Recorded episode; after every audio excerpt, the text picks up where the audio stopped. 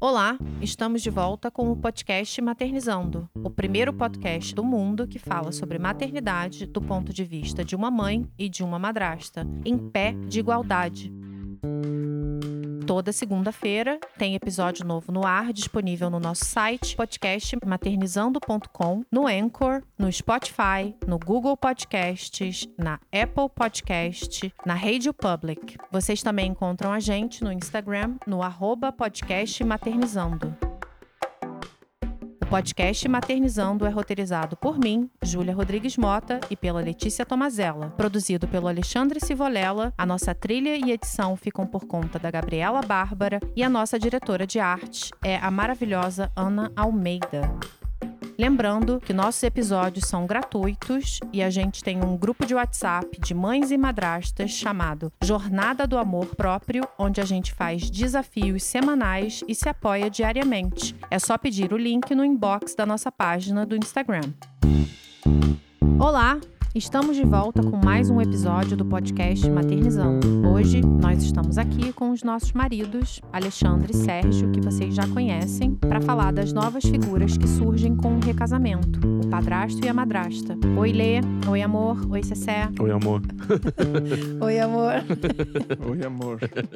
Começou o bullying já. Queria começar pedindo para você, Lê e Cessé, contarem como vocês apresentaram a Lê para as crianças. Foi meio natural, assim, né? Porque hum, a gente já tinha alguns amigos em comum, então eles já sabiam da minha existência, tipo, como pessoa, mas não como namorada do pai. E assim, a gente foi aos poucos, assim, como a gente já tinha amigos em comum, a gente foi se aproximando como amigos, assim, tipo, às vezes o Cessé dava uns jantares para quatro amigos e me chamava, a gente já tava de trelelê. E é isso, você vai conhecendo melhor os meninos que estavam lá e brinca e conversa e vai ganhando uma intimidade. Então, quando a gente, óbvio que o, o Leon, o mais velho, já já pescou logo. Ele conta assim que tipo só a gente achava que ele não, não sabia. Pro mais novo foi diferente, assim, foi diferente, mas quando apresentou daí já foi mais natural. Eu já estava mais inserida no contexto, já era uma pessoa que eles gostavam. Então eu lembro a primeira noite, a primeira noite, não foi nem noite, foi dia. O Cessé contou sem a minha presença, que ele estava namorando, que era comigo e tal. A princípio não houve objeções. Aí a gente, o Cessé foi me buscar pra gente almoçar, eu acho, com os meninos atrás. Eu, eu acho que eu já até contei isso no episódio que o Yuri, não, o Yuri mais novo, tava chorando atrás. Eu entrei no carro na frente, olhei para trás, ele chorando muito. O que que foi? Aí ele, aí o Leão brigou comigo, jogou um chinelo em mim e não sei o que. Começou a contar tudo que tinha acontecido. E aí a gente foi conversando. Quer dizer, aí os dois já brigaram mais um pouquinho no carro. E assim entrei na família. E não teve vontade de fugir? Bom sinal. pois é, você viu, é muito amor. Amor, você é enteado. Fala um pouco sobre como foi conhecer o seu padrasto e o papel que ele tem na sua vida. Eu confesso que é um pouco difícil me lembrar que eu tinha três anos, então. Mas o que eu me lembro foi mais ou menos assim. Minha mãe, ela se separou quando eu tinha dois anos. Não me lembro, obviamente, da separação, mas aí o meu padrasto era chefe da minha mãe no trabalho. Então eles já vinham trabalhando há um tempo. Eu acho que eu tinha visto por conta de alguma coisa. Às vezes eu ia ao trabalho, gostava de ficar brincando na máquina de escrever. E aí eu já tinha visto, já tinha participado daquele círculo de pessoas que trabalhavam juntas. E aí eu me lembro que a minha mãe começou a namorar e aí eles. O meu padrasto também se chama Alexandre. Então ele começou a aparecer lá em casa, a gente começou a ter uma convivência e foi muito rápido. A gente, ele veio morar com a gente e eu me lembro já de nós como família, já desde criança. Então praticamente é, foi como sempre foi assim, sabe? O difícil foi que no início é, ele chegou para mim e perguntou assim: como é que você quer me chamar? E aí eu não sabia o que dizer. E eu, eu não sei se fui eu ou ele, ele falou, eu chamei ele de tio a maior parte da minha vida, o que é meio estranho, né, se você parar pra pensar. E aí no ano passado eu cheguei pra ele e falei, olha, vamos acabar com essa porra de tio, vou chamar agora você de pai, tá bom? Aí ele, tá bom, beleza. E aí a gente começou a se chamar de pai e filho. Cessé, desde que eu te conheço, você é um pai super presente, imagino que sempre tenha sido. Você leva na escola, você cobra fazer dever, você cuida do tempo de tela e você está emocionalmente disponível para os seus filhos. Você também sempre aceitou dividir o amor deles com quem oferece carinho e segurança para eles. Fala um pouco desse conceito de família expansível que você tem. Bom, na verdade não tenho nome nenhum para esse tipo de família, ser expansível, não. Eu não gosto, eu já falei disso, eu não gosto dessa ideia de família, papai, mamãe, filhinhos. Acho uma ideia péssima, acho uma ideia que é totalmente baseada na exclusão. Acho que nome, pai, mãe são são criações para excluir, foram feitos para isso, para criar território. Esse nome família foi feito para criar território e é um conceito ruim. Tanto é que muitas outras comunidades não usam esses conceitos, são conceitos ruins, né? De um modelo de sociedade que é o tempo todo baseado no, na apartação. É engraçado você falar isso, porque assim que você falou que conceito de família não é um conceito para incluir, é um conceito para excluir, né? É. Ele é totalmente feito para excluir. Temos nós e os, E os outros. Né? E a, minha, e a nós, nossa privacidade, no caso, ela tem que ser nossa prioridade. E aí, primeiro a a minha família e os meus, depois o mundo. Então eu sou completamente contra. Na verdade, eu trato as minhas coisas desse jeito, o meu dinheiro desse jeito, a minha casa desse jeito e as minhas relações desse jeito. Eu odeio qualquer espécie de posse. Então, meus equipamentos, todo mundo pega a hora que quer, minha moto, todo mundo pega a hora que quer, meu carro, minha casa, tudo. Na verdade, tudo meu é desse jeito porque eu não consigo ver o mundo de outro jeito. Então, para quem trata a vida dessa maneira, não teria sentido nenhum eu decidir que existe uma mãe ou um pai. Então eu desde o começo fui na casa da minha ex-esposa com a Lê e fiz questão de falar para ela e para o marido que se meus filhos chamarem de pai, para mim é uma felicidade, não um problema. Ao contrário, significa que ele está cuidando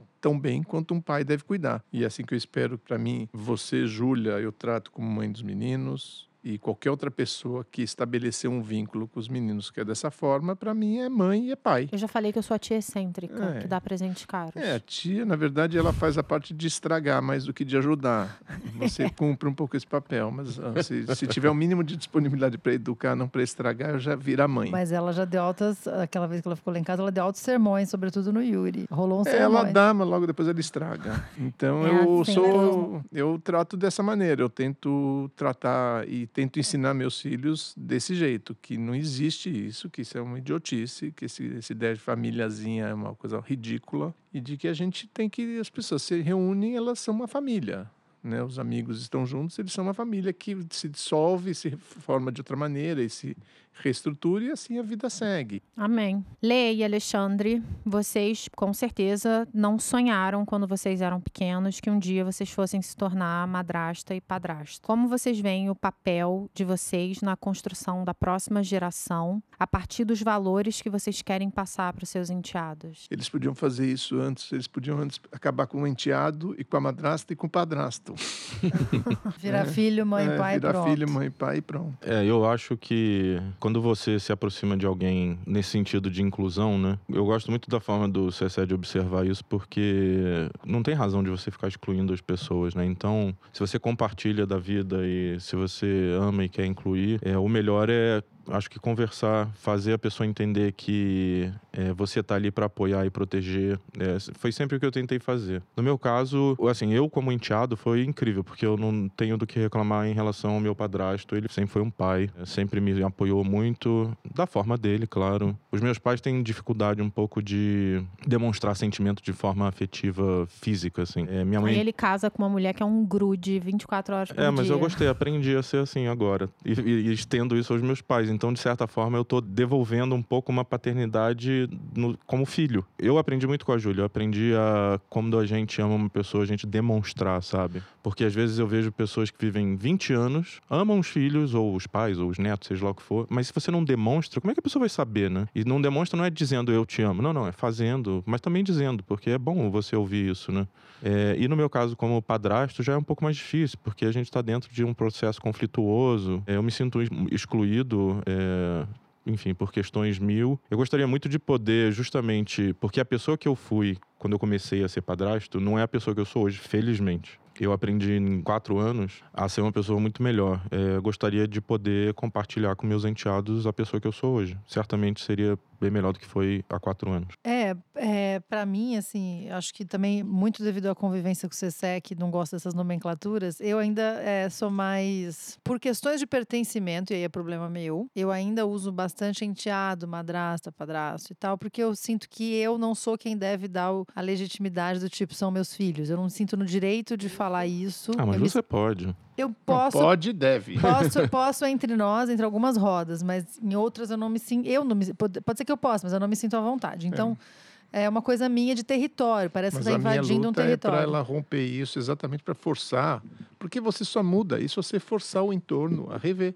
Quer dizer, se o entorno não gostar e a pessoa mantém uma posição, você começa a reeducar o seu entorno. Não tem outro jeito. Não adianta, assim, a gente quer se, não vai passar o quê? A vida se adaptando a uma sociedade louca. É, e eu concordo com, com o Cessé, mas eu acho que é isso, assim, por exemplo, eu acho que eu forço de outras maneiras. Quando a gente foi ter a conversa na escola, quando a gente tem conversas em rodas, mas a nomenclatura ainda para mim é uma questão. E é uma questão, e eu sei que eu vou num tempo com isso. Mas também tudo bem, nem, não é um, oh, uma, um Mas grande você trauma. entende que você está moldando os valores deles e que eles vão se tornar adultos agora diferentes do que eles se tornariam se eles tivessem só a influência do pai e da mãe biológica Então, deles? isso. Então, chegando ao cerne da, da pergunta, sim, muito. Eu sei que, e eu percebo isso diariamente, na prática, não só na teoria, que eu percebo tanto que eu virei uma nova referência de pessoa ou de feminino, de mulher, de maternidade, de profissional para eles. Uma nova referência. Então, eu sei que tem, eh, isso gera na cabeça dos enteados, né? Uma expectativa sobre você, eh, de acordo com o que você sempre ofereceu, eles têm certas expectativas, certos espelhamentos, certos desejos e, e certas inspirações também, né? Então eu sei que eu sei do meu papel hoje, e por isso que em termos objetivos eu sei que ele não é diferente de um papel de uma mãe. Psiquicamente, aí vamos para Freud, é claro que eu sei que é diferente a carga mental que uma mãe tem na psique de um filho, uma mãe que criou o tempo todo ali, viva, presente e tal. E depois, quando chega a madrasta, que às vezes já tá um pouquinho maior, entra em. É outra fase. Não quer dizer que. São cargas diferentes. eu- Isso eu entendo. Mas a função, objetivamente falando, o amor também, que aí é mais subjetivo, acho que é tudo muito parecido. Então, sim. Eu sinto a referência que eu sou e diante deles eu não me sinto excluída ou diminuída ou inferiorizada. E claro que também foi uma construção lá em casa para eu ganhar autoridade, para eu me sentir Você vai ser uma voz jovem. ser uma voz jovem. Eu já exatamente. Essa eu tô parte é rezando boa. por isso. É- Essa parte é boa, sabe? Porque eu sempre falava que eu não queria ser mãe, e era uma frase que eu dizia. Eu não quero ser mãe, mas eu quero muito ser avó. Gente, consegui. Então, tem tudo isso. Agora, claro que perante eles, então, eu não sinto essas exclusões. Eu fui construindo minha, minha- mesmo minha autoridade, eles me respeitam e as regras da casa eles obedecem, eles já me ouvem da mesma maneira que ouvem o pai, acredito. Mas foi uma construção, mas socialmente ainda é uma labuta imensa. Sabe o que eu acho incrível, só complementando, fiquei pensando na minha própria experiência. O meu pai morreu quando eu tinha 11 anos. Então foi um acidente e eu, obviamente, como um acidente é sempre um episódio traumático. E a referência, as memórias que eu tenho do meu pai são de um pai muito amoroso que me recebia geralmente nos fins de semana, nas férias e em feriados, é, basicamente. Porque ele morava no interior, num sítio, meus pais moravam, meus pais, minha mãe e meu padrasto moravam no Rio de Janeiro. Então eu ia nesses momentos. E aí, quando criança, isso é uma visão muito idílica, né? Ah, meu pai é o pai da diversão, é o pai das férias. Já os meus pais, mãe e padrasto, eram os pais do dia a dia, da disciplina, do dever de casa, dessas coisas todas. Que a gente sempre pensa assim, ah, 30 por- 33% dos, dos casamentos vão terminar em divórcio. Ah, o mundo, não sei o quê. Parece tanto uma coisa catastrofista, mas no fundo, se você for pensar o benefício que isso tem para as crianças, é, você vai ganhar mais uma referência de mãe, você vai ganhar mais uma referência de pai. O mundo vai ser E complexo para você. mais uma referência de relacionamento, que é mais Total. importante que tudo, eu acho.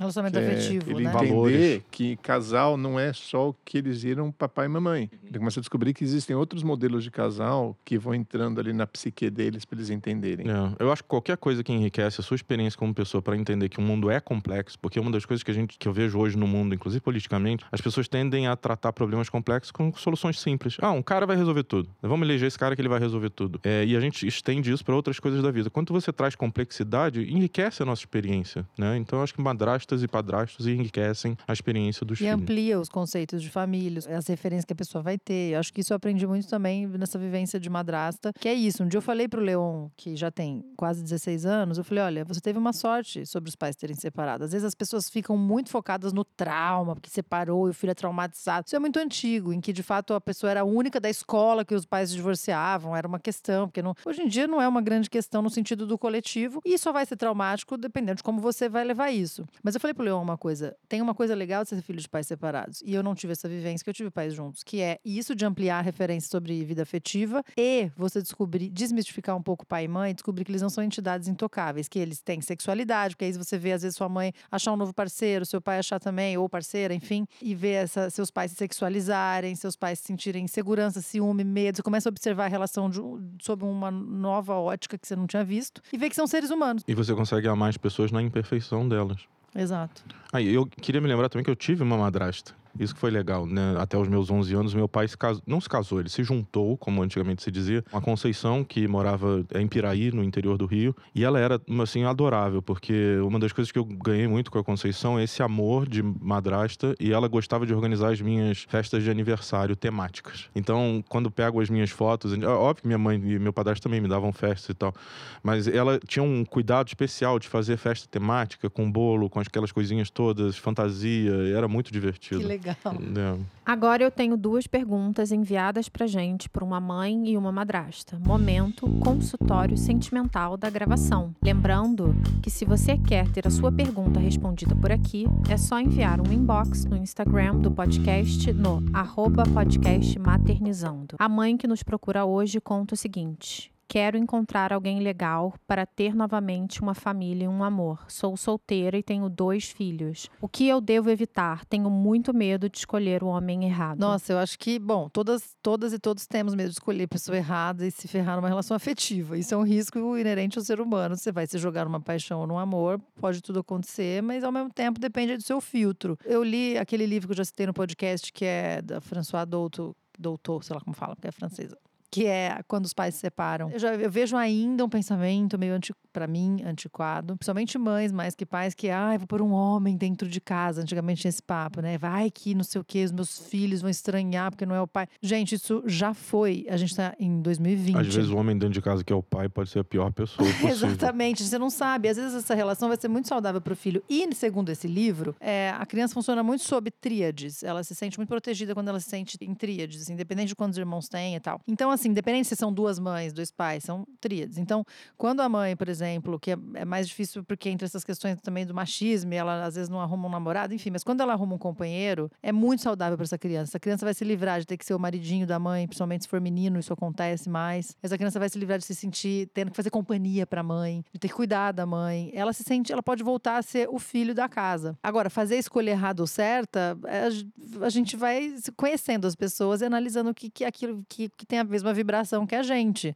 E eu acho que a vida vai dando esse caminho conforme você, como diz a música, jogando meu corpo no mundo. Eu acho que a gente vai se pondo disponível e, vibrando num lugar para aparecer a pessoa certa. Mas é, pegando o gancho do que você falou no início do seu primeiro encontro com os meninos, eu acho que o que você descreveu é que você fez uma escolha de comprar aquele pacote. Pro resto da sua vida vai ter criança brigando no banco de trás do carro. E você ama isso e você quer viver essa realidade. Eu diria para ela para procurar alguém que queira comprar o pacote dela por completo, sabendo sabendo que pro resto da vida vão ter pessoas que ele vai ter que amar e cuidar como se fossem dele. Mas posso fazer uma observação?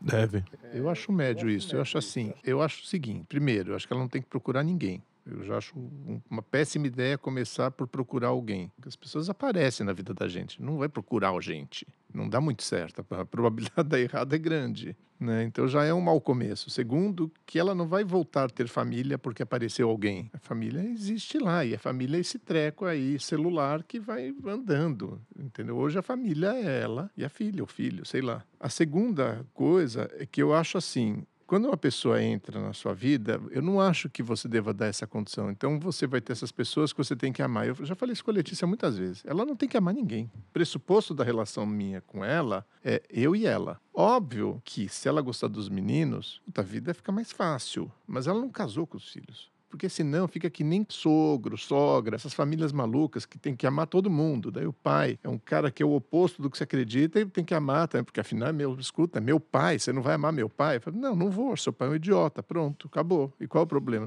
Isso não, não interfere no meu amor pela minha companheira. Eu casei com a minha companheira. Então, assim, eu sempre falei para Letícia assim, que ela tem uma vantagem, que ela pode amar ou pode não amar os meninos. Isso não vai mudar a minha relação com ela. E eu acho errado você forçar o, o, seu companheiro a ter que amar as pessoas que não estavam na vida dele. Ela não, ela não casou com essa família, ela casou comigo. Mas pode acontecer. Né, Se acontecer, é sensacional. Mas eu não acho que isso tem que vir como um pacote. Ó, você casou comigo, portanto você tem que amar nós todos. Eu acho que a gente Até tem que amor fazer vem aos poucos, né? Exatamente. Você, é, olha, eu vou te assim falar como uma de coisa... mãe e de pai, é uma Vou construção. te falar uma coisa interessante. Quando o meu segundo filho nasceu, eu, eles nasceram em casa, né? Foi com parteira. Aí eu lembro que ele nasceu e a parteira, eu, eu gosto muito dessa parteira, ela é uma mulher incrível, né? Daí eu virei e falei assim, eu vi uma, acho que eu devo ter algum problema. Falei, por quê? Sei lá, meu, nasceu. Por mim, eu podia sair pro cinema. Não tô com o menor saco de ficar aqui em casa. Não tenho, ai, nasceu meu filho. Tipo, você não estava emocionado. Eu não tava meio nada, para ser bem sincero. O primeiro eu fiquei, porque você nunca viu nascer, enfim. Mas o segundo, sinceramente, eu não achei nada. Aí ela me falou um negócio incrível. Ela falou assim: infelizmente, você é o normal. Isso é o que deveria acontecer. Você nunca teve relação nenhuma com os meninos. Me acabou de aparecer na tua casa. Entendeu? A mãe ainda teve uma relação física, nove meses. O pai não tem. E a coisa mais comum do mundo é o pai ter inveja da mãe como grávida. E daí ele começa a competir com a mãe. Ela me falando isso, não estou eu explicando, tá? Estou reproduzindo o que eu ouvi. Ela falou assim, aí começa assim, o cara começa a ter, engordar junto com a mulher, começa a ter as questões de gravidez, tontura, vômito. Eu falei, isso é inveja. Ela falava, ela falava assim, é inveja, o cara está competindo com a mulher. É um, isso é dela, não queira ser a mulher. A tua relação começou hoje, você vai constituir uma relação e vai demorar. Então, você está nove meses atrás da mãe nessa relação e mesmo para algumas mães também não quer dizer muita coisa. Nasce e fala, meu, quem é? E aí? E o filho não tem relação com a mãe também. O filho tem relação com o peito. Ela, o filho é uma relação de sobrevivência.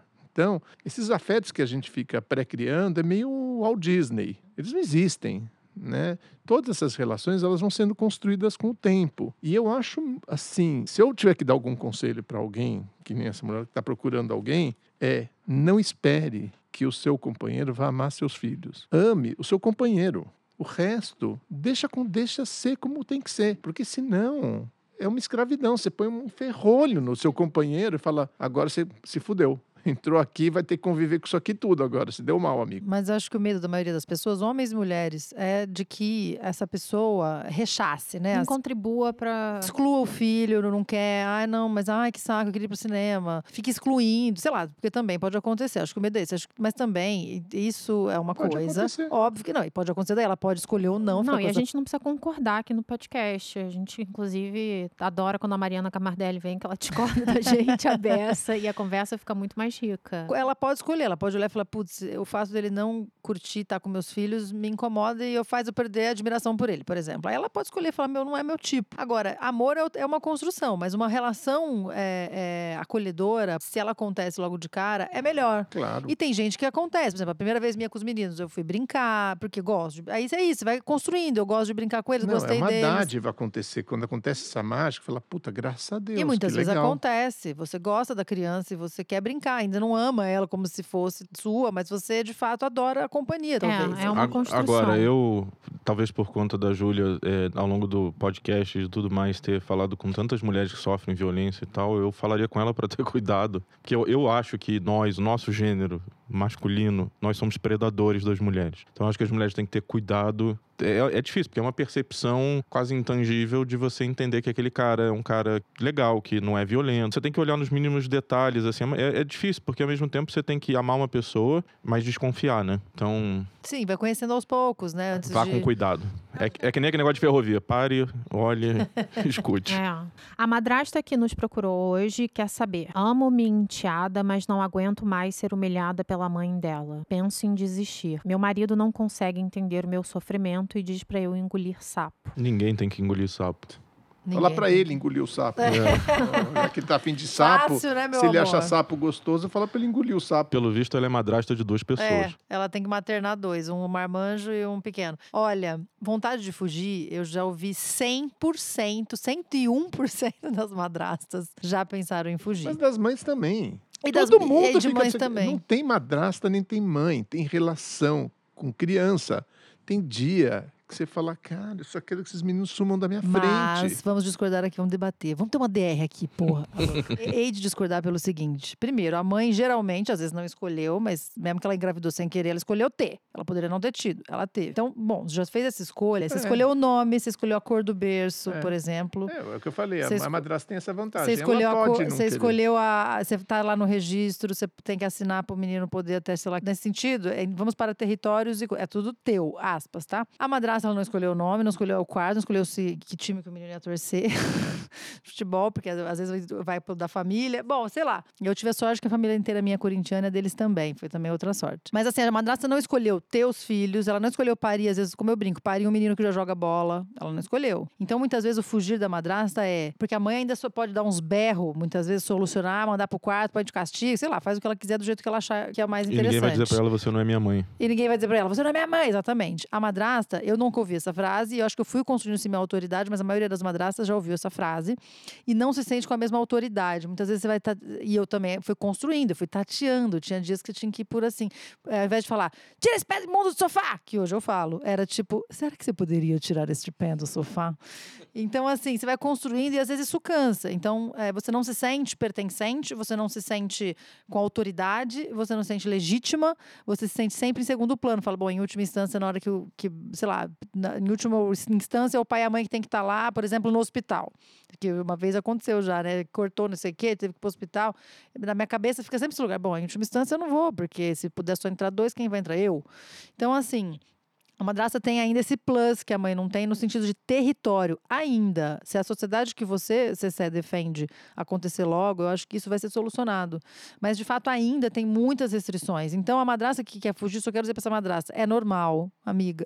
Mas é que eu acho que são coisas diferentes. Eu acho assim. Ó- Óbvio que tudo que você falou está 100% correto. Mas esse saco cheio acontece com todos. Sim, assim, pai, o saco todo cheio mundo. é saco cheio. Ela não Mas tem. ela não tá com o saco cheio da criança, Não, ela tá não. com o saco cheio do abuso verbal mães, que ela da- sofre Agora, da a questão do abuso verbal é assim, eu já falei isso várias vezes, inclusive aqui nessas reuniões com mães. É assim, infelizmente, a sociedade não entendeu que essa relação da madrasta com os filhos, o principal responsável pelo bom andamento é o homem, porque ele é o pivô dessa história. Ele é o pivô, ele faz a intersecção de todas as relações. É ele que teve a relação com a mulher antes, né? Exatamente. Então, assim, se esse cara se eximir, balbal. Já É, era. Você jogou, você né? jogou todos, os- as crianças e, os e as adultas, as feras. Porque, na verdade, esse cara tirou o cu da reta, entendeu? E o que acontece daí? Ela tá totalmente indefesa, a criança tá totalmente desorientada porque não consegue entender todos os papéis. Por exemplo, se na minha casa acontecesse de uma criança, de um filho meu virasse para ela e falasse assim, você não é minha mãe, eu cato ele pelo pescoço na mesma hora e falo assim, é sim, é sim. Aqui nessa casa, ela é sua mãe. Assim então como é, na- é, é o não- papel não de tem vocês legitimar é assim, isso. se esse cara não faz isso, desculpa falar, já que não tem nome de ninguém mesmo, eu posso falar. O cara é um banana, entendeu? O cara é um banana. E infelizmente, e é realmente infelizmente, eu, eu que acompanho muito dessas histórias, é a regra tem sido essa. Os homens são uns bananas. Eles É, tem não homem que tomam gosta posição. de ver duas mulheres brigando por eles, né? Tem, É, tem. não é pessoa, não é só isso. O cara fala, não é meu problema. É, to- é claro que é seu problema. Aliás, a única pessoa que tem esse problema é ele. Ela não tem nada a ver com isso. Se ela quiser não falar, veja, não quero ouvir o nome. Eu parei isso o dia que eu virei para minha ex e falei: é o seguinte, se você tratar mal a minha companheira, você está me tratando mal. Portanto, não há mais diálogo. Fica a dica aí pra madrasta que procurou a gente pra ela ter essa conversa com o marido dela. E chegamos ao final de mais um episódio do Maternizando, um podcast sobre maternidade do ponto de vista de uma mãe e uma madrasta, em pé de igualdade. Lembrando que você encontra a gente no Instagram, no arroba podcast Maternizando. Não esqueçam de maratonar os episódios do podcast Maternizando no seu agregador de podcasts preferido. Eu queria agradecer o meu casal favorito e meu marido maravilhoso que apoia todos os meus sonhos e apoia integralmente a minha maternidade. Eu amo vocês. Também amo Também te amo. vocês. E eu vocês? também. Sem excluir Melhor ninguém. falar, né? Se não pega mal. Na verdade, você não ama, ele só falou Não, eu agradeço a Júlia por ter me apresentado a vocês. Somos uma família, tá vendo? É verdade. É claro que é é. verdade, Claro óbvio. que é uma família. óbvio É, que é. os seus filhos são adoráveis, eu adoro Não, ter e eles lá em casa. E eles têm toda a expectativa de ficar indo que a cada 15 dias na casa de vocês. Pode vir. eles, eles ficam, falam de vocês e querem e, viajar e tá junto. na sua casa, a autoridade é de vocês. Quer dar bronca, vai dar bronca, quer falar, vai falar. Não tem essa. Ah, não sou o pai. É sim. É sim. Aqui no podcast Maternizando, a gente está criando a nossa tribo e a nossa família. Até segunda que vem.